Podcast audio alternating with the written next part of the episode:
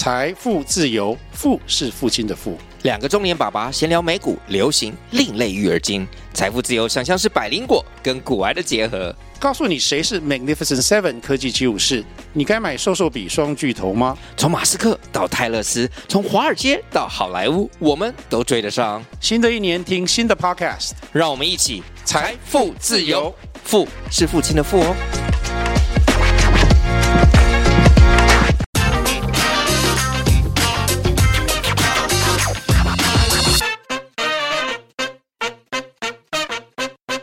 大家好，欢迎收听《听经济》，我是这集的编辑室 On Air 主持人，数位制作人王玉伦。今天欢迎大家来收听我们企业家二代的接班故事。那我们这次的专题题目叫做“继承者们”。今天邀请到的是中美制药总经理林命全先生来接受我们的访问。Alex，请跟我们的听众一起来打个招呼好吗？好，各位听经济的观众朋友，大家好，我是中美医药集团的总经理林命全，那也可以叫我 Alex。非常欢迎，就是 Alex 来接受我们的访问。那中美制药是一个非常老牌的台湾的制药公司。已经成立八十七年了。对，那我想说，这个是非常在台湾这个制药业有代表性的一家公司。是，那这个接班呢？Alex 已经到了，就是家族第四代了，也算是就是非常有这个传承的经验。嗯，所以我们今天邀请 Alice 来，就是除了想他分享一下他自己本身的经验，或许我们也可以一窥，就是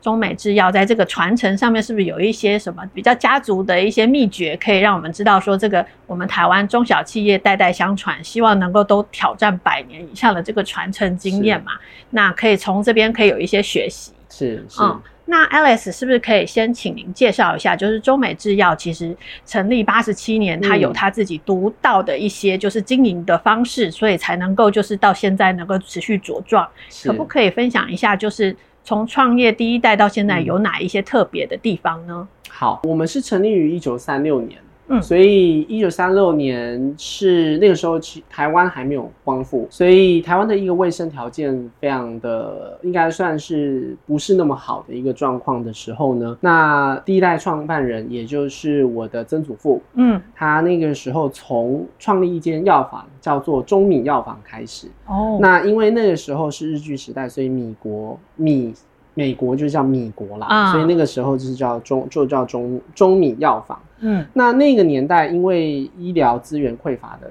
关系，不像现在我们有健保，看医生很方便，所以他那个时代就有很多呃，他的一个商业模式其实最主要是透过这个呃挂应该寄药包挂药包啊的那个模式，嗯、就是会到不同的乡镇的可能大家比较会聚集的地方。比如说，有可能是一些小卖店，嗯、或是大家会聚集的一个场所，那他就会去放了一个药包，那大家有需求的人就会去那边买吗，等于是拿药或买药。哦，那他一阵子一阵子，他就会，比如说一个星期或两个星期或一个月，就会去寻一下这个药包用了多少，再去收起收取这个部分的货款。哦、那我们的第一代创办人是从这个生意生意模式开始经营药品的。那其实那个时候医疗资源匮乏，那随着时代在推移，我们也做了很多跟着当当初时代需求很有贴近的一个药品，比如说那个时候卫生环境不好，所以我们曾经也做过所谓的这个帮阿醉蚊子水哦，然后就是。杀杀蚊虫的这种环境卫生用药，嗯，那我们在国民政府来台之后，那那个时候为了要控制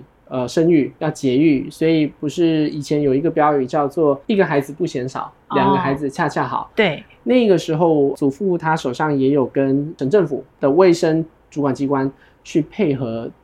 这个生产，这个叫做暂停定，也就是节育的药品。嗯哼，uh huh. 那配合政府的一个政策，那后续我们呃其实也随着时代的这个推移，我们现阶段在整个医药集团里面，呃很核心的一些产品，就会是跟现在的人的健康需求跟生活上面的需求有比较密切的相关。像现在的人因为饮食西化，然后少多做少运动，所以便秘的人口非常的多。嗯，所以全台湾便秘药我们。就将近占了百分之七十的市场。Oh. 我们一年大约有两亿多颗，将近快三亿颗的一个用量。那这个是我们其中一个很重要的产品。那另外一个部分是，当然早期可能这个日剧时代啊，或者是刚光复的时候，大家没东西吃，都很瘦。但是现在的人反而营养过剩。嗯，所以我们另外一个很重要的产品就是辅助减重的产品，叫优美纤。嗯，那这个产品我们从两千两千零一十二年上市之后，都一直是呃。大型连锁药局的这个明星药品，明星销售的药品哦，对，所以对对我们来讲，其实整个企业随着时代的推移，能够去提供符合那个时代的消费者或病患需健康需求的一个产品，一直都是我们我们医药我们中美医药集团在做的事情。嗯，那当然，对于这个是我们对于消费者的一个需求而去提出符合的一个产品。那当然，相对的，就是说，其实很重要的一点是，我们的企业的理念是，呃，制药就是道德。那我们做的药品是要自己敢吃、家人敢吃的药品，这对我们来讲是一个最重要也核心的一个理念，因为这些药品其实。使用的人可能不是消费者，就有可能是病患。嗯，那对于他们来讲，有健康需求的时候，吃的东西一定是要我们自己敢吃的东西。嗯，所以对我们来讲，因为我们的着重的一个很重要的一个领域叫做 OTC（Over the Counter），指示用药的这个区块。嗯，所以这些指示用药的这些产品呢，相对的就是大家平常有小病小痛，嗯，那有这个。一些轻微的问题，或者是一些比较长期可以自己解决的问题，会到药局经过药师这边的指示，或者是指导这边来购买的药品。嗯，所以生活周遭都接触得到的药品的话，当然我们相对会认为说它的便利性、安全性都就需要符合消费者的一个需求。嗯，所以说中美制药的这个产品线其实非常广，从就是你刚刚说环境用药到就是我们日常可能有一些。小病小痛，或者是不舒服，嗯、还是想要瘦一点，对，这些用药都有啊，就跟民众其实是很贴近的，而不是说我们想说想象的这种呃处方签的这种很很专业的药品。是是是。那从小就是生长在就是制药家族哦，那而且又是到第四第四代，而且公司是这么资深的一家公司，我想说您在就是这样的家族成长，您是不是一开始就有？感受到自己有一些什么家族使命吗？可不可以分享一下？这个部分其实在我成长的一个过程哦，祖父母对于爸爸的这个方式和父母亲对于我的方式不太一样，是每一代都不一样。对，因为祖父母对呃他们是日日据时代成长的背景，那本身是比较日式或者是比较专制的一个做法，所以他们在爸爸还小的时候，可能国高中就会跟爸爸讲说。你是长子，那你必须未来就是要回来接承接这个事业，那要回来协助这个事业。所以他从高中的时候就有回到家里帮忙。像高中爸爸还在念高中的时候，我们这边这个厂区其实才刚买，那个时候还是仓库哦，他就来这边先帮忙爸爸妈妈顾仓库。我们以前的厂是在彰化市更靠近市区的地方。嗯，那相较于爷爷奶奶对于爸爸是很直接的告诉他，你就是得要回来，然后要参与家族事业，要接班。那对我来讲，爸爸妈妈对我的方式，他们比较是用引导的模式，就是可能我国高中在决定要念什么专科的时候。他们就会引导我说：“哎，可能在生物啊，因为我本身生物这边的这个成绩还算不错，可能可以往这个方向走。嗯。那但是爸爸其实一直给我的一个观念，也就是说，你如果要回来接班，你一定是要有能力，而且要有兴趣。你如果没有能力或者是没有兴趣的话，接班对你来讲，或是对他来讲。”都不见得是一件必然的事情，嗯，因为企业传承的一个过程，其实会是除了长一辈跟下一代两个人之间要有一个良好的沟通之外，我觉得彼此也要也要有一个很好的这个互信嘛。那爸爸妈妈是给我蛮多空间，但是对于刚刚讲的那个部分，其实爸爸也有提说，如果你真的没有兴趣或者没有能力的话，我们也不排除可能可以找专业的经理人进来公司这边，嗯，那但是他对于我们的要求就是，如果你要回来企业，你一定要在外部的公司先经过历练，那因为他很清楚，就是说别人的公司有别的公司，别人公司的长处，所以我们去看了，尤其是像一些跨国的大企业，他们可能很有制度，或是很有一些在他们这个领域专长的地方，所以我们可能可以带着一些外部好的经验，再回来企业这边去提供一些新的想法。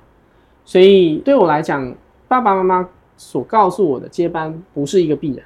而是你必须要去呃有兴趣，而且去争取这一个部分。但是当然，很多的可能第二代、第三代在环境好的状况，他们不一定会有这样子的一个想法跟兴趣。嗯，因为很多的像其实我们在谈这个接班啊，或是传承的问题的时候，我们的药局的很多伙伴也都遇到这个问题。爸爸妈妈有一间或甚至好几间，呃，很不错，经营的很好，客流量很高，营业额很高的药局，可是小朋友不一定会想要回到药局工作，因为对他们来讲，这个可能不是他们的兴趣或是他们的一个想要的生活模式。嗯，所以我觉得其实这个部分要去做接班跟传承的话，两代之间要有很好的沟通之外，我觉得本身其实要接受传承的。这个接班人，你也必须要自己有一些想法，而且要很要想清楚这件事情。对，你今天回来不是为了要回来靠家里吃饭，而是你今天要回来是怎么样能够让这个企业可以持续永续的经营下去？因为就像我刚刚讲的，如果我今天没能力，或是我没兴趣，那这间企业由我来传承或接班的话，它可能会往不好的方向走。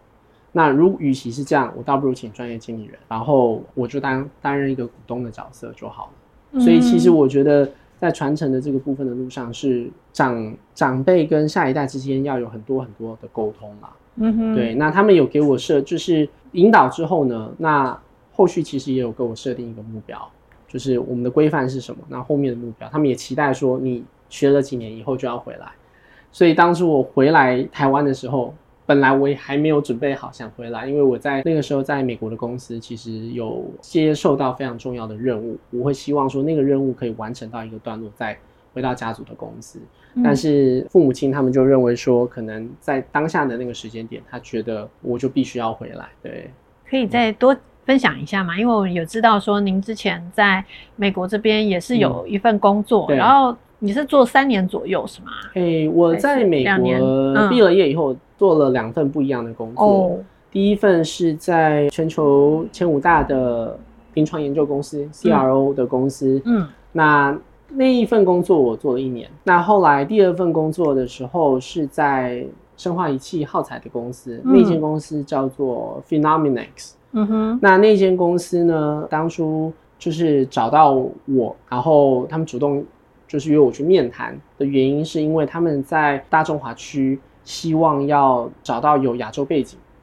有科学，应该说有 science background 的，就是我可能是接受科学相关的这个学位跟训练，嗯、然后我本身有亚洲的成长背景，又可以说中文的人，那去协助他们做大中华区这个部分的市场。嗯、那其实那个时候的目标是希望要在大中华区，尤其是中国大陆这一块市场。去开设分公司，嗯，所以找我的原因，那我们面谈了以后，他们希望我经过训练之后就可以帮他们协助这个达成这个目标，所以前前后后在美国工作的经验也是将近三年没有错，嗯，对，所以其实您刚刚说就是其实你受托付这一个重、嗯、重要的任务，就是要在大中华建立一个总部嘛，嗯。那这个任务还没完成就被召唤回来了。是，你是其实内心是想要去完成它的吗？对，因为对我来讲，我觉得这一个呃经验也好，嗯，或者是这一个我们讲战功也好，或者是对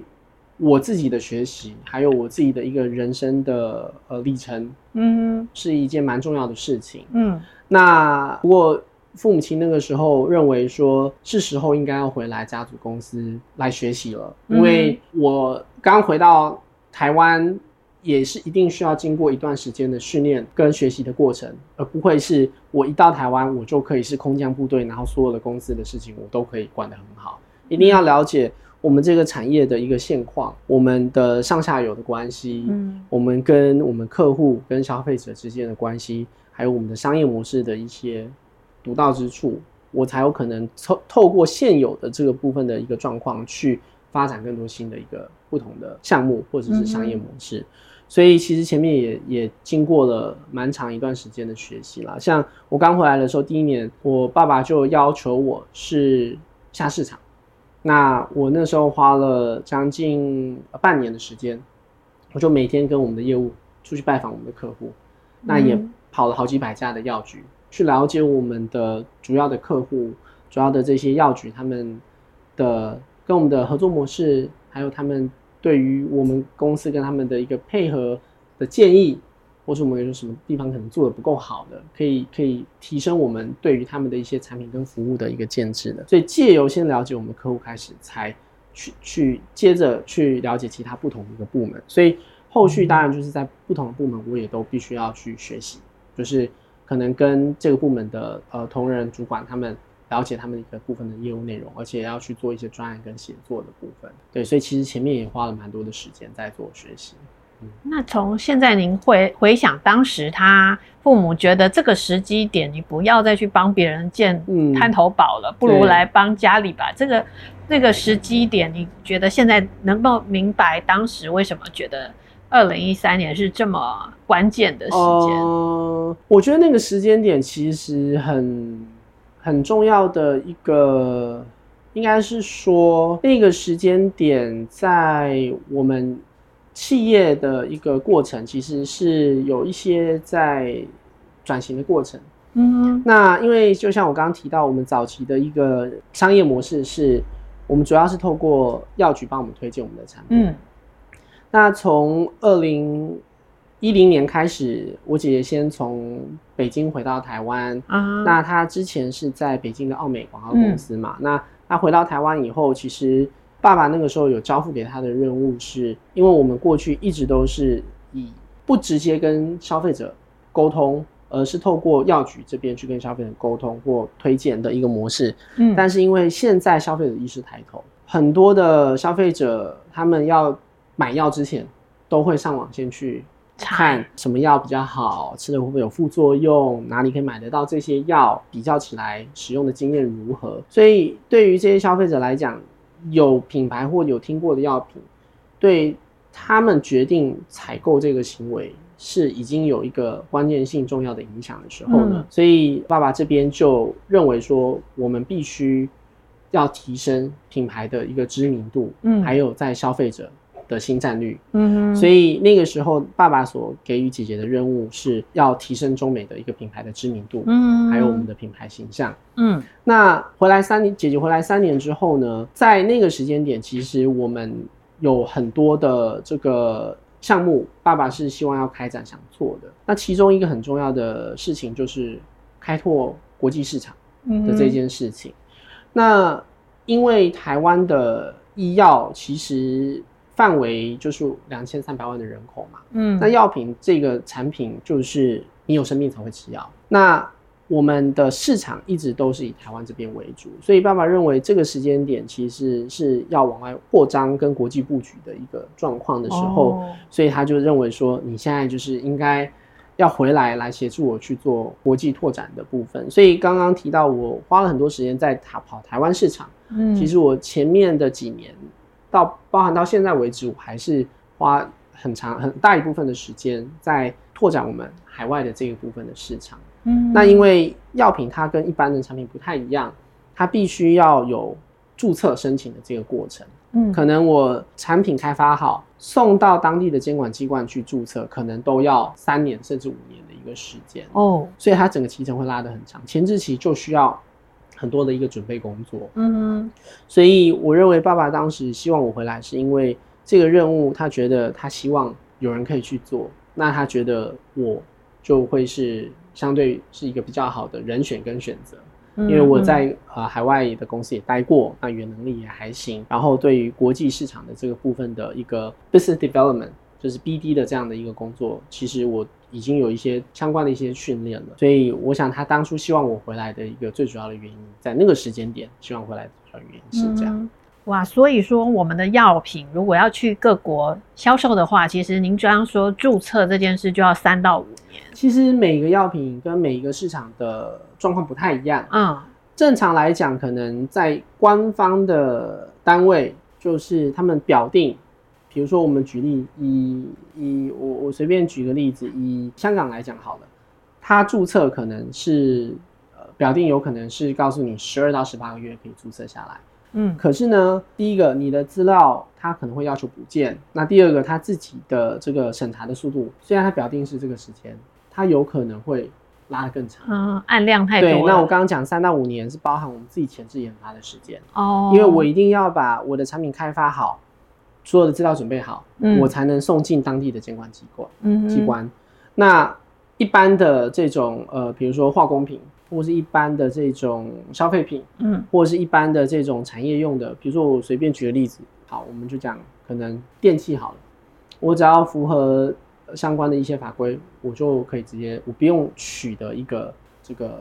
销售的，就应该说这个药证的部分，嗯，但是我们会需要有一个药证的申请时间，所以它时间会拉的比较长，嗯，但每一个市场的时间又不一样，状况也不太一样，嗯，听起来其实就是越早准备。但对于拓展海外市场，就是越越快布局，然后你就越快可以开始销售嘛。对，嗯，所以父亲那时候他这个远见当然是、嗯、呃听现在听起来非常能理解。那当时他有这么清楚的告诉你他的考量是什么吗？还是其实当初在谈这件事情的时候，他没有很明确的说。哦，我就是要你回来做国际市场这件事情。Oh. 他其实那个时候是他觉得说，嗯，你们也在国外学成了，然后也有几年的工作经验，所以其实现在是合适的时间，应该要回来家族事业学习。如果你有意愿想要回到家族事业的话，oh. 对，他其实当初是用这样子的一个沟通模式了。对，oh. 所以我也拖了一小段时间，因为我希望说。呃，可能可以把我手上的工作做到一个段落。哦，嗯、所以说拖就是你把自己的工作整理完了，嗯，回到家族是二零一三年嘛？二零一三年年年初，年初，嗯，哦，那您那时候有父亲都嗯已经开出来两个就是接班的条件嘛？一个是有意愿，一个是有能力。是，你自己有自己问过自己这两件事情，评估过？审慎的想过了吗？我有审慎的想过的，其实几几个，我我觉得几个重点的原因是，第一个，当然责任的这个部分是一个对我来讲很重要的因素，就是我会觉得家族企业的永续经营，在我能我有能力做这件事情的时候，它相对就会是我的责任。嗯，那。当然，我如果没有能力来做这件事情的话，或是我的专业跟学习的训练的过程根本不在这个领域的话，那他可能就不完全是我的责任，或就算是我的责任，我也没有办法担得起来。嗯，那刚刚谈到责任是，我认为爸爸妈妈爷爷奶奶这样培养我，或者是呃，对，就是养养育的这个部分，那给我一些资源去训练的这个过程，对我来讲。是是一个很重要的成长的一个过程，嗯，所以责任对我来讲很重要。那另外一个部分，能力的这一件事情的话，其实我觉得我不能说我有非常非常好的能力，因为在海外的优秀的学校跟职场这边待过以后，其实优秀的人非常多。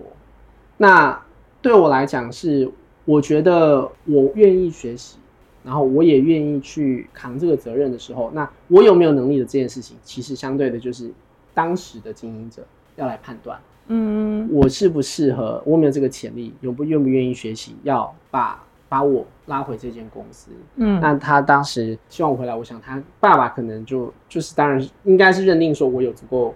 可以愿意学习的一个潜力或能力。所以希望我回来。嗯。那我觉得另外一个很重要的重点是，我们在台湾其实那个时间点应该在企我们企业二零一三年大约是十年前的时候，我们企业已经有七十七年的时间了。那在台湾一直去守护台湾民众的健康，我觉得这是一件很有意义的事情。嗯哼，而且也是一个很好的资源跟舞台。嗯，就是如果我希望这个企业要能够在茁壮跟发展的时候，我能够贡献我的所学。那另外一个部分，我在美国别人的公司的时候，其实我会有一个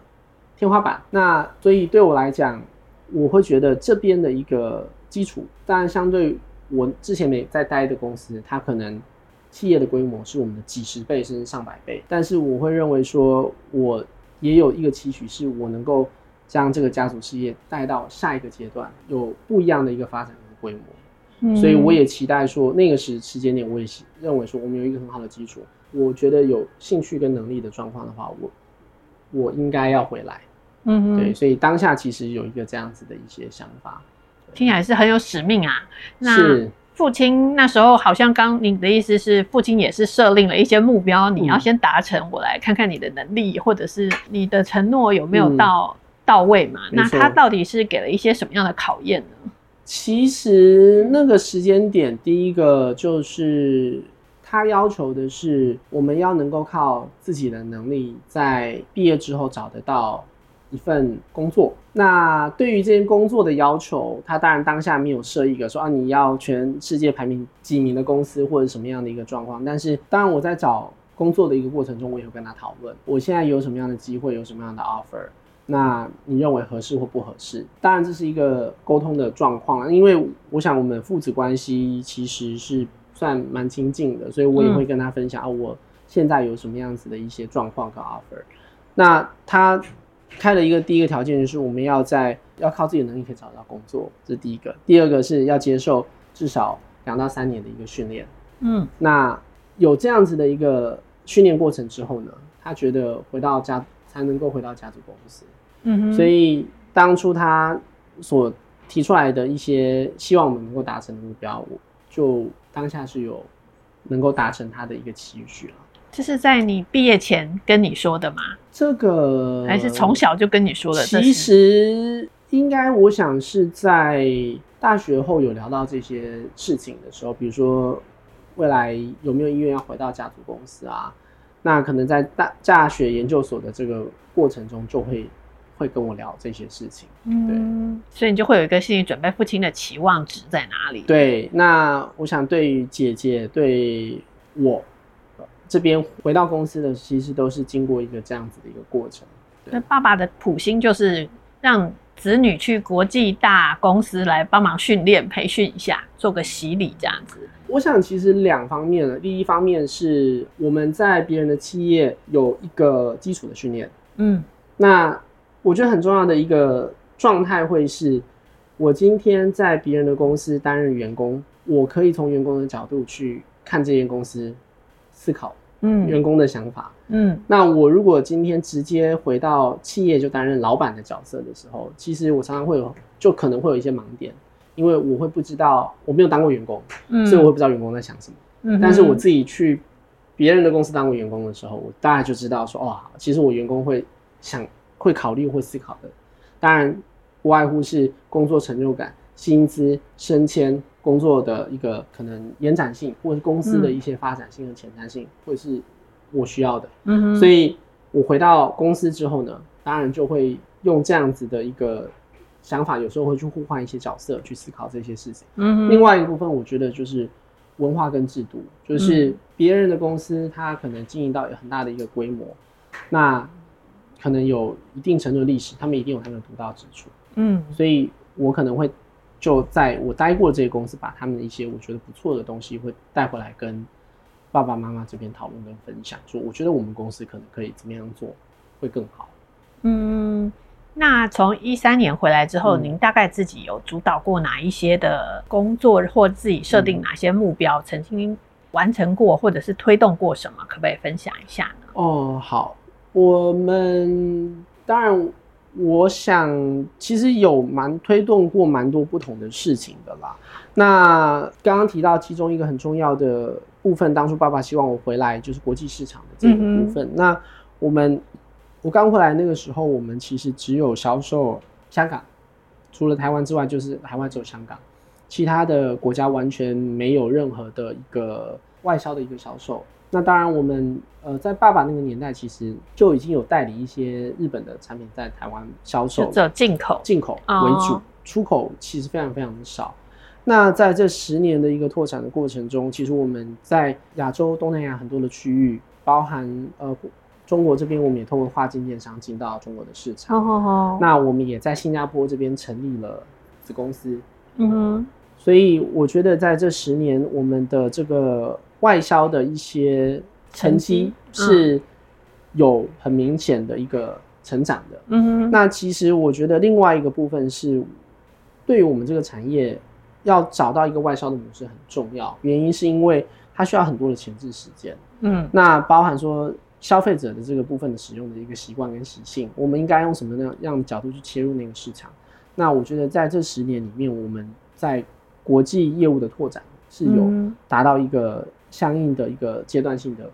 目标。那除了这个之外的话呢，我觉得另外一个很重要的事情是，我们除了传统学名药的这件事情，我们也跨出新药开发的那一步。那因为我自己学的其实是这个领域的专业，所以在新药。的这个技转的承接跟后续的一个开发，我们企业以前从来不做这个事情哦，因为我对我们来讲，我们的企业早期的经营模式就是我开，我是做学名药，那在以药局为主的这个部分通路做销售，那我们跟这个外部的研发机构技转的这个过程和后续开发的这个部分的过程，我觉得也是阶段性把我们整个医药集团的触手。可以扩到更多不同的一个领域的一个状况，嗯、那这个我觉得也是有一些阶段性的一个成果。那我们这个植物药的项目，其实现在也已经拿了八个国家，我记得是我没有记错，应该是十三张的专利的部分。嗯、那后续也期待说，在明年度我们就可以在台湾开始进行临床试验的一个开展。哦，对。那除了这个部分之外的话呢，我们在产品开发这一块，就是我们自己的一个产产品开发的一个模式有很大的一个调整跟改变。嗯哼，过去药品的这一块，其实讲学秘药就是讲 me too，原厂做什么，我们就做一个一模一样的东西，卖的比它便宜。嗯，那以往一直都是用早期都是用这样的一个思考逻辑跟商业模式，但现阶段我们的一个产品开发，我们会是透过一个。概念工程，那这个概念工程的一个方式，是我们会去深度的去访跟我们的消费者有，比如说，假设我们今天对于皮肤过敏，嗯哼，那这一个族群的消费者，我们会拉他们出来，然后跟他们做很多的讨论跟深度的访谈，那去了解现阶段他们没有被满足的这个 unmet need，就是没有被满足的痛点是什么，我们会去开发相应的一些产品，不一定是药品。嗯有可能是药品，有可能是保健食品，有可能是医材或化妆品。嗯、那去解决他们现在在市场上还没有人可以解决的这些问题。因为对我们来讲，其实针对一个病症去全方位的去关注它的一个需求，才是能够解决它的一个问题。所以我们其实有很多个不同的适应症，就展开类似这样子的一些研发。嗯、所以。后续我们当然会开发出希望是能够更符合他们的使用的便利性，满足他们痛点的这个部分的一个产品。那现阶段都很多的专案都已经在开展的一个状况，嗯、那陆续就会接下来这这一两年就会有蛮多新的产品会上市。哇，那从这个海外的部分，我们先问起来的话，嗯、大概呃现在的这个国家数大概有多少？有没有一些里程碑可以分享？自己现在有在销售的部分，我想一下，海外的话包含新加坡、马来西亚、越南、缅甸、菲律宾，然后香港、澳门、中国大陆。嗯，对，目前常态有在销售六七。七个地区，一二三四五六七八八个，加澳港澳。对，那那等于是说，这个海外市场其实就从一可能到八，类似这样的一个倍数成长。嗯、对，那在这个新药的部分的话，就是过去我们没有做这个技转新药的部分。对，那这一块是你提案，父亲或者是长辈们有没有什么想法吗？那时候是很顺利就。拿到资源来投入了吗？还是说，其实我们做过很多的讨论哦。那呃，为什么要做那么多？我有我有这样的一个提议。嗯、那父亲他他觉得我我们可以往这个方向走，但是相对的就会是也会有很多的考量。嗯哼，原因是因为新药开发不是一件容易的事情。嗯，那我们以本土的一间中型的这个药厂或医药集团来说，要去开发一个新药，我们要很清楚我们自己的角色在哪里。因为新药开发它可能是上亿美金的一个投注，我才有可能从无到后续的一个上市的一个过程。所以我们的策略今天在新药开发这件事情，我们应该是要扮演什么样子的一个角色很重要。所以当初我跟父亲有讨论过很多，针对于到底要不要开发新药，那我们可以扮演什么样的角色？我们阶段性应该要做到什么样子的一个成果？然后后续的商业模式应该怎么拓展？其实有很多的一个讨论。那当然也会是因为过去没有做这样的事情，所以我们要投入这么多的资源。是不是有可能打水漂？这个钱就丢到水里面，后来后续不成功，那这件事情可能会对我们有可能伤筋动骨。所以其实当初有很多的讨论，但是后续我们讨论的一个结论是，如果我们今天要企业要能够永续经营，其实我觉得很重要的一件事情是研发跟新的商业模式。嗯哼，你现在既有的一个资源跟既有的一个市场，它是浮动变化的。它不会永远都是长这个样子，所以我们现在做得好的东西，二十年后它可能会被取代，所以我们必须要在现在我们这个商业模式还有足够的这个金流进来的时候，就要能够去做研发跟新的商业模式的一个探寻。嗯，当然它一定会有风险，不可能每一个商业模式我今天说要做就会成功。如果真的是这样的话，那当然我相信每一个企业它的。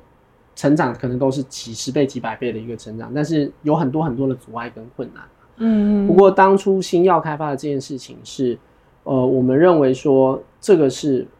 符合我们的一个目标，嗯，可以去执行的一个项目。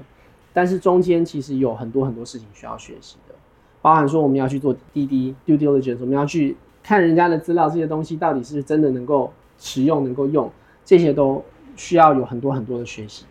也需要跟很多的这个业界的这个前辈跟跟顾问这边去做请教，对，所以新的商业模式我觉得相当不容易啊。对，嗯，所以父亲第一次听到你提这个案子的时候，嗯，他说了什么？你还记得吗？他第一次跟我说什么啊？其实我我我觉得父亲他他一直是一个对于很多新的这个新的案子或商业模式是很。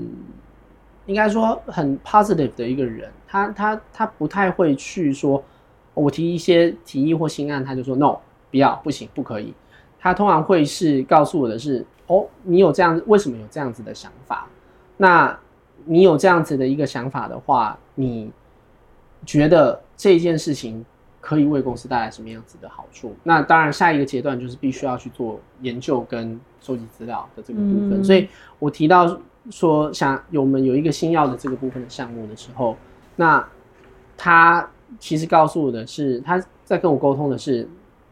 为什么我会有这样子的一个想法。那这个想法对于我们整个企业的一个发展目标是很符合我们的一个希望要能够有序经营的一个发展目标。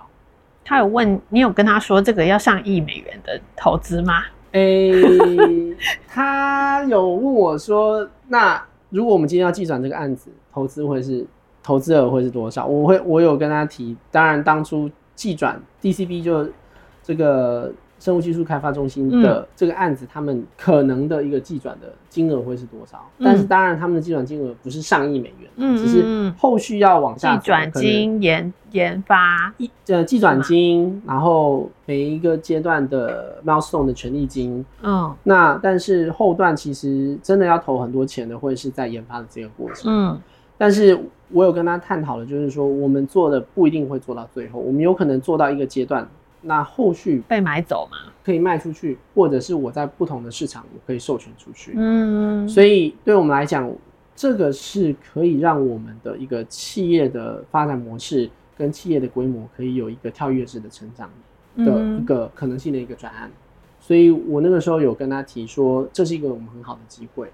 那因为本身这个计转的项目跟我们过去几个很热销特别的产品，其实也有一些。同质性啦，它们都是天然植物来源的药品，然后包含我刚刚讲的这个便秘药，它其实也是天然植物萃取的一个药品。嗯，所以这个跟我们企业的一个发展的一个历程跟理念，我觉得是有一个脉络的关联性。嗯，所以当初在评估这个案子的时候，我们很清楚说要做新药没有那么容易，可是我们会去规划说，我阶段性打算做到什么样的程度，后续就是一定要找。所以说您。主导的这个新药的开发，嗯、然后当时父亲问的是说，啊，那我们可能要投资多少金额啊，或者是后续的这个商业模式对我们有什么价值嘛？是。那刚听您的意思是说，就是您也告诉他，哎，我们后面后续可能会有一些需要伙伴加入，或者是授权给其他呃海外市场这样子的方式，是不是也是在一个沟通，说这个风险其实是你已经在考虑中？怎么去降低这个我们投资大量金额新药的这个决策上面的一些压力？是是、嗯、没错，因为确实就是说，以台湾医药企业要能够去开发新药的这件事情，一定是要找合作伙伴的。因为台湾的的药厂或者是台湾的医药公司的资本，通常不可能动辄是几十亿美金的一个状况，嗯、所以。对我们来讲，我有跟他去做过这样子的一个探讨跟分析，就是说我们能够做的事情是哪一块，嗯，那后续就是要去往往外再去找合作伙伴。那当然也有可能这个案子有风险。那如果说假设我们今天寄转到了这个案子，后续开发的过程中发现它疗效不如预期，那很有可能我们这案子就是要终止。那但是终止是我们的企业能够负荷的一个状况，对。嗯所以说，您这个会觉得会会有压力吗？在你的这个任内，主导了一些比较多公司，就是集团之前曾经没有做过的事情。当然，这个没有这些新的经验，也不可能会有新的成长嘛。是。但是您自己在这个角色里面，你自己的感受怎么样？我觉得当然有很大的压力了，因为其实经营一间企业是社会责任。嗯，我想父母给我的观念就是说，我们今天。企业不是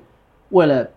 帮我们自己赚钱，那我们企业其实要去思考的部分就是我们的同仁，我们企业里面有好几百个同仁的时候，我们其实所承受或负担的是这好几百个人家庭的一个生计，这个是对于我们员工的一个责任。嗯，那另外一个部分，我们对于社会是有很大的责任的，我们做出来的这个产品要。提供给我们的消费者，提供给病患他们做使用，嗯，这也是很大的一个责任。所以，当然，我今天要去开拓新的这个项目的时候，当然都会有压力，因为这些项目不可能每一个项目都会成功，一定会有成功有失败的可能性。所以，大的这些项目的话，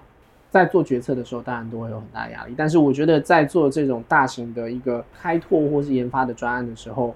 我们能够做的就是。去评断所有可能设想得到的一个风险，尽量把风险降到最低。嗯，但是我们当然过去也有一些研发不是很成功的一些项目，讲的不是新药，可能学名药的项目也有研发不成功，也是有这样子的，也是有。哦、那当然，我觉得当领导者很重要的一个重点是，你必须要在当失败的时候能够承认失败，而且去检讨。怎么样能够让未来的这个商业模式，或是能够让未来的一些研发专案能够做得可能更好？因为呃，确实失败的时候，它一定有失败的一些问题跟状况和因素嘛。嗯、所以学名药它已经是有啊、呃、一些呃其他的品牌，它已经有做成嗯做成药了。但如果我就是中美制药去做的时候，它还是有可能有这个。没有办法量产的风险是这样的意思？肯定哦，原因是因为药品的种类分太多了。那很多药品它的技术有一定程度的技术门槛。嗯，那他会做，你不一定。他的嗯呃，他的生产线他有办法用他的设备跟技术做出这个药品。嗯哼哼。那你不一定在你的生产线里面能做得出来。那我举个例子，就像台积电，它做得出三纳米。嗯，并不代表其他的公司就能做得出三纳米药品，其实也是一样的意思。哦、对，那所以说，您自己有呃回想起来，就是这几年来有曾经有过什么样像这个学名药失败，会对你来说是一个挫折吗？还是您可以分享一个您自己觉得这个一三年到现在你自己曾经记忆最深刻的一次挫折的经验是什么？呃，我觉得在我手上，就是我主导的专案里面。有一个比较，曾经有一个比较大的挫折，是我们跟日本的供应商谈一个 ODM 的项目哦，请日本的这个公司帮我们 ODM 一个医材。那因为它是一个全新的项目，双方需要很多很多的沟通。嗯，那所以第一批货来到台湾，我们下市场去贩售的时候，就发现说这个产品它本身有一些问题。嗯，那当下其实很很大的一个问题点，会是说责任的一个归属，我们要去厘清这整个过程到底发生了什么事情。嗯，那再来的部分是我们发现说，好，它的这个制造跟运输的这个部分，可能是在运输的这个过程有发生了一些状况跟问题。接下来要去理清责任归属，要跟日本人来谈说，你们做的东西我们觉得有问题，那必须要要求日本人这边去做出一些相应措施的时候，其实我当下是蛮挫折的，因为这个专案是我等于我主导，带领团队去主导说，哎，我们要开发一个新的医材，因为医材过去不是我们的经营项目之一，嗯，但是对一一个我们希望能够长得更大的医药集团的状况来讲，跨跨足到医材的这个部分，我觉得是必然的一个。过程，所以当下有产品出现问题的时候，那我们去检讨，而且要能够跟日本人这边，当然第一个我要先对这对内部负责嘛，就这个产品确实有问题，失败了。但是另外一个部分，必须同时要去跟日本人谈说，那我们这一批产品应该要怎么处理的这件事情的时候，其实当时是承负承受非常非常大的压力。那我们跟日本人，其实日本人一开始他们也认为说，这不是我们的问题。我们出厂的时候检测这些东西都是 OK，那他们不能理解为什么产品到了我们这边就就发生问题了。但后续我们去做了一个调查跟抽丝剥茧之后，发现说可能是在呃运送过程中，尤其是他们那一段的运送过程中发生了一些问题的时候，那我们带着这些讯息跟他们去做深度的一些很多来来回回谈判之后，他们愿意就是帮我们重做一批。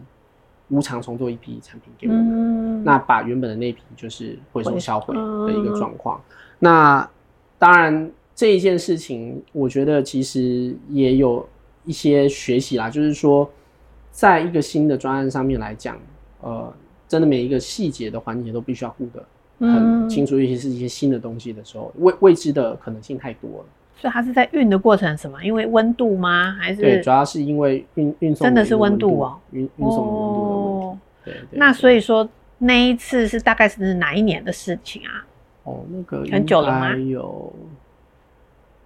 应该五六年前，超过五六年了吧？差不多更早，可能六七年前的事情。哦，那时候可能是一八一九年疫情前，疫情前啊，一六一七吧。哦对，那那时候这个自己压力应该也很自责吧？就是出了这个你你选的这个伙伴，他做出来的东西有一些状况。对，那这个父亲那边有没有给你什么样一些是训诫呢、鼓励呢，还是安慰呢？哎、欸，其实父亲给我的一个，他给我的一个 philosophy 啦，应该是说经营的一个哲学。他说，每天张开眼睛都会有好的事情和不好的事情发生。嗯。所以要当一个经营者，你要能够要能够不能得失心太重，嗯，应该是说对，你不能有太重的得失心，嗯，就是说你要对于所有的事情做最好的准备，嗯，但是失败的时候呢，你不要有你觉得要检讨，但是你不要有那么重的一个得失心。嗯，因为毕竟在商业经营的过程中，我们要考虑的一个事的事情太太复杂了。我们有大环境，有同业的竞争，有法令的一个改变，有气候的变迁，类似这些东西都是很多很复杂综合的因素。所以他给我的一个哲学或想法就是：你当一个经营者，你当一个领导者，你要有一个足够的强壮的心智，嗯，对，你不能有很重的得失心。对，所以所以其实我一直觉得说接班很重要的，当然你要有足够的一个能力跟远见是很重要的，但是其实我觉得很大的一部分是在训练你的心智跟磨练你的意志。嗯哼，我觉得我觉得对于一个经营者来讲，因为其实经营一个公司或一个团队的话，我们其实是要能够组合最好的一个团队跟人才，嗯哼，来打仗，因为你不可能会所有的事情，所以知人善用，然后团队经营，我觉得非常的重要。但是，当到一个经营者的高度的时候，你必须要能够去去看到全貌的时候，我我觉得这个其实是对于呃心智跟训练磨练很重要的一环。对，所以现在还在修炼中，还在，我觉得还有很长的路要走吧。那父亲人生就是不断学习的过程嘛，是很典型的摩羯座哦。那我想问是说，那父母有没有对您这个现在已经接接掌这个总经理的工作，嗯、其实已经是负起了整个营运的责任嘛？是。那长辈们有没有给你过一些肯定，让你觉得是他们用什么样的方式让你知道吗？还是嗯，我想。他们给我最好的一个肯定是，我觉得应该是他们愿意把企业交到我手上，我觉得这个就是最好的一个肯定了。那当然是去年他们在去年应该是在辞岁，我们公司每年有一个传统，就是在农历要过年前，嗯，最后一天上班，我们会有一个辞岁的仪式。哦，那这个辞岁通常是一个下午，我们会去回顾过去一年。公司有哪一些重要的事情发生？那回顾各个部门的一些成果。那在辞岁的这个，应该说辞岁这个活动上面，他们无预警的跟大家宣布，我我自己不知道说升我做公司企业集团的这个部分的总经理。嗯，那我觉得其实他们对我来讲，这个其实就是一个最好的一个肯定了，也就是他们认为说我有足够的能力跟觉悟啦。其实那个爸爸妈妈他们一直都认，也告诉我的是，你今天要经营这个企业，你要有觉悟。这真的是个很日式的说法。对 对对，是蛮日式的说法。嗯。所以那个时候，我觉得这个其实就是对我来讲最好的肯定是，他们愿意放心把这个职位交给我去带领公司的下下一个可能三十年或四十年。嗯。那我觉得这个就是最好的肯定。而不是没得选，所以说，因为其实我觉得爸爸妈妈他们给我的一个沟通跟观念一直都是不一定你要回来，但是如果你有能力有意愿的话，那他们当然希望我可以成就是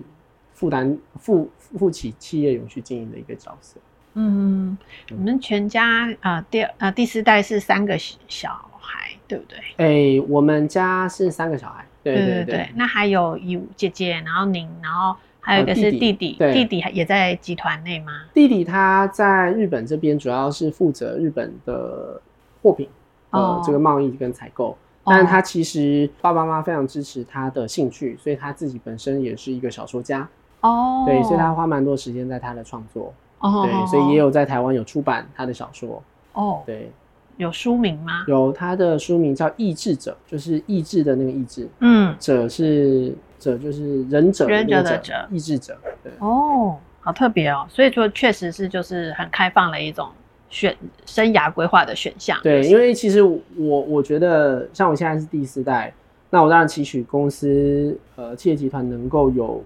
一个倍数的成长。那但是到我的下一下一代，我觉得我会是有。一样的一个 philosophy 告诉我的小孩是：你们要有能力或有意愿，嗯，两个都要兼兼具，你才来进到家族企业。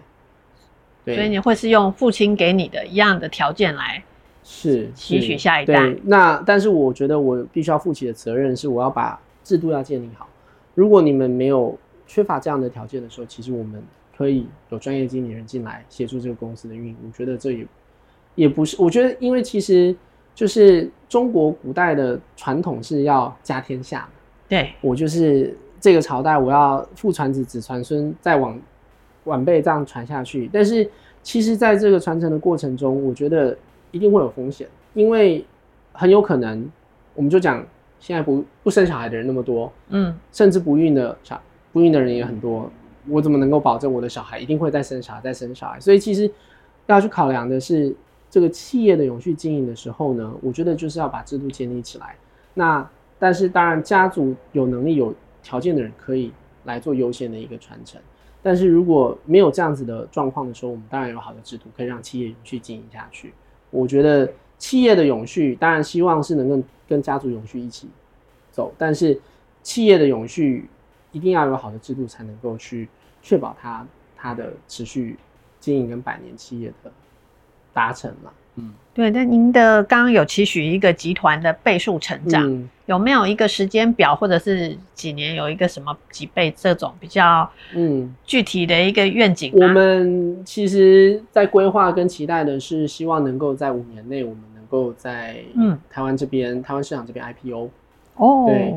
所以对我们来讲，呃，是集团 IPO，不是生计 IPO。对，我们会希望是用集团的方式这边。哦去做一些呃资源的一个整合跟互补，嗯嗯，因为其实 IPO 的这件事情是，我觉得也是代表公司的企业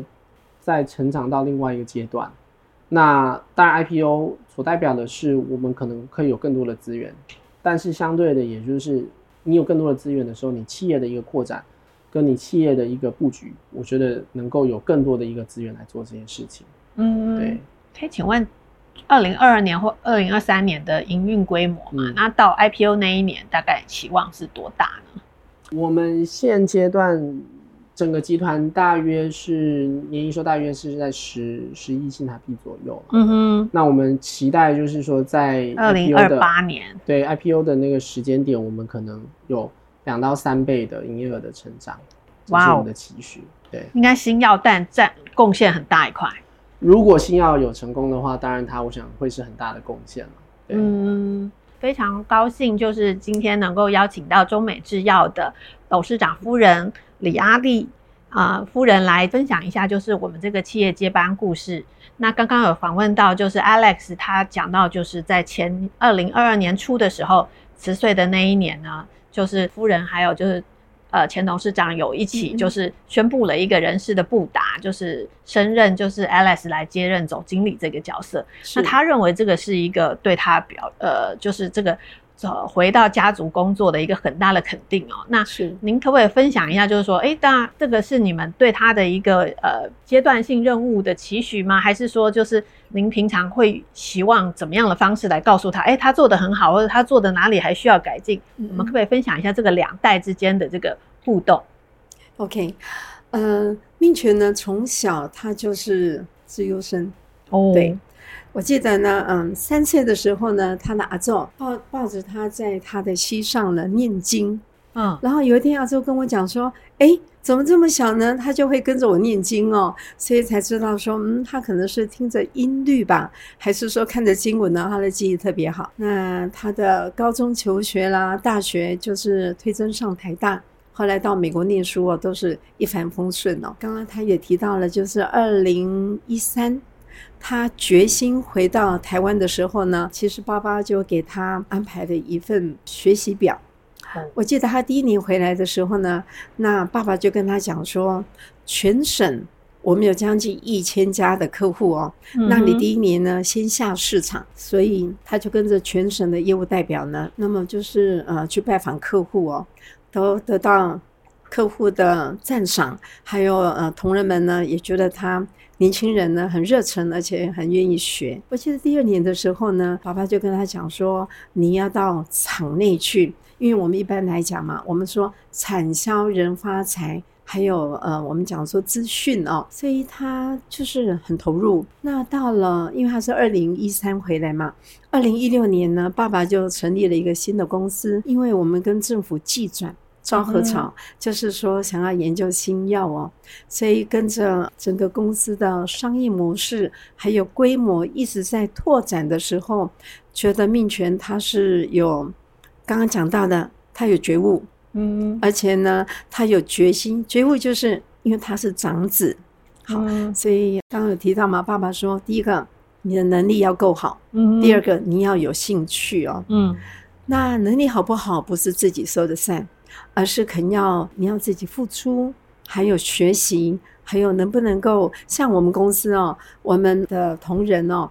二十年以上的大概占百分之十五。哦，那么二十年呢，就是五年以上到二十年的呢，大约占了百分之三十五，所以五年以下呢，刚好是一半。嗯哼，所以一个八十七年的公司哦，因为我自己负责 HR 嘛，所以我觉得它是一个绿灯，一个就是发展性非常好的一个良性的人力资源的公司哦。嗯、那我也观察，我跟爸爸观察他，就是我们老一辈的人呢，也都当然从小看他长大嘛哦，那感觉他就是嗯很投入、很热情，而且很重要的是他很有礼貌、很尊重这一些从小看他长大的这些老员工。嗯哼。中生代的当然也会在想说，这是不是一个有发展的公司啊？我记得有一次呢，爸爸跟我就跟他讲，嗯、他就问爸爸说：“那么我可以多做一些什么事情？”爸爸跟他说：“你站在中美巨人的肩膀上，你要看得更远。所以呢，只要海阔天空，你觉得好的商业模式，那么中美是一块沃土。”你可以呃努力的去发挥哦。那他是一位有远见的孩子，嗯、那我觉得他也够谨慎。刚刚讲到摩羯座，我也是摩羯座，我觉得摩羯座呢、哦、会观前顾后，他不会死命的一直冲，嗯、他会觉得说这是一个机会，但是也会想想万一失败的我还有什么。所以我觉得我跟爸爸都觉得这个孩子也还够谨慎。所以在那一年，真的我们没有跟他讲，我们觉得你应该是准备好了，可以再接受更大的责任，因为一份的责任呢，就是一份的信赖嘛，啊，那我跟爸爸觉得这个孩子够勇敢。坦白讲，药业真的是法规非常的严谨，嗯，那么环境也很严峻呢，同时竞争很激烈。在这四十年以来哦，台湾的药厂从大约八百家，现在大概剩下差不多一百来家。哇！政府还希望说能不能再更减少一些，所以它是一个你一定要往前发展，嗯，那你才有办法永续。嗯，那么中美今年八十七，我们讲我们很快要百年嘛，哦，所以我跟爸爸觉得他够有。担当了啊，嗯，担当是当责，就是我愿意负责任，但是我也带着我的同仁们一起学习。它是一个嗯团队，就是共好共荣的一个学习型的组织哦。那我跟爸爸觉得他有我跟爸爸没有的优点，我们有时候觉得他青出于蓝哦。我们刚刚一直在讲 IQ 啦、EQ 啊，还有 SQ，我们发觉，因为爸爸是。手把手带着他学习哦，然后如果爸爸带着他到工协会啦，发觉这些长辈呀、啊，那么官员都很喜欢他。嗯、那我想，嗯，命权他也他也够谦虚，嗯、愿意学习哦。所以我们觉得给他工作，那么给他一片天，就是最好的信任。嗯哼，嗯，妈妈说的很。很好啊，就是看到父亲其实有很多的这个学习的安排，然后也有一些培训的训练，然后也有一个很大的空间，让就是总经理可以去做一些决定，然后都支持这样。我觉得这是还蛮就是很 很好的一个互动感觉。那我可不可以请您分享一下，当时就是提出说，哦，我们要就是在今天这个会场上宣布这件事，我们要给他一个 surprise 吗？还是说我们？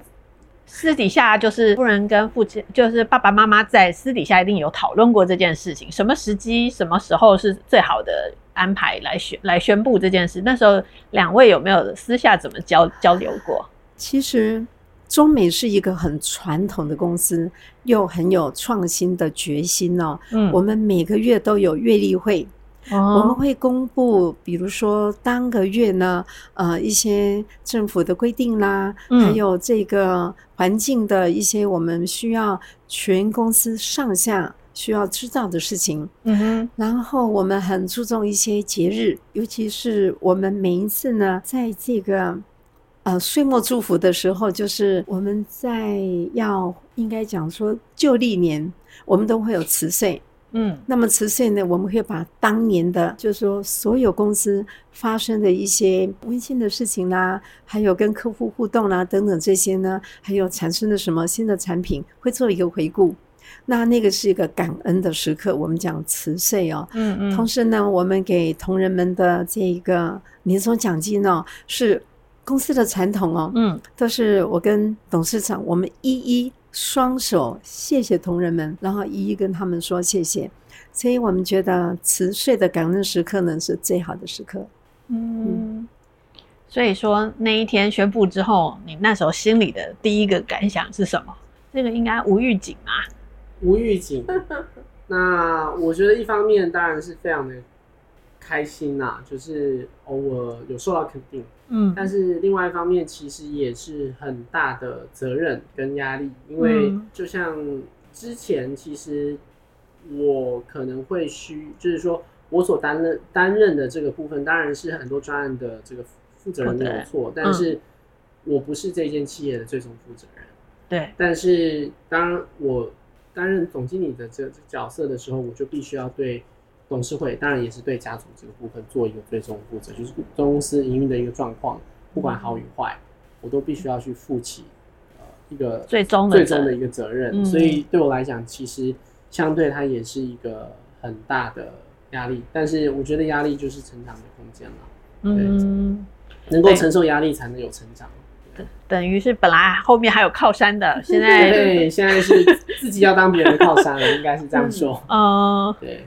嗯，那所以说从二零二二年初到现在，其实我们也看到一一刚刚就是 Alex 分享这个一步一脚印，很多的规划正在进行中啊，然后。这个看起来就集团的这个发展广度，或者是就是成长的速度，在未来几年一定是可以看得到有一些更不同的面貌。今天很谢谢来宾来节目分享他的接班故事，希望对听众们都能够有一些帮助。如果大家对更多的故事内容有兴趣的话，欢迎到我们的经济日报官方网站来收看我们的继承者们二代接班故事哦。我们现在有非常多的数位订阅内容，也欢迎大家能够上网来订阅哦。今天非常谢谢两位来接受我们的访问，然后聊了一下我们这个三代四代的交接这个关键珍贵时刻的心路历程。那非常谢谢两位，那我们也跟听众来说一个拜拜喽。拜拜，好，谢谢，拜拜。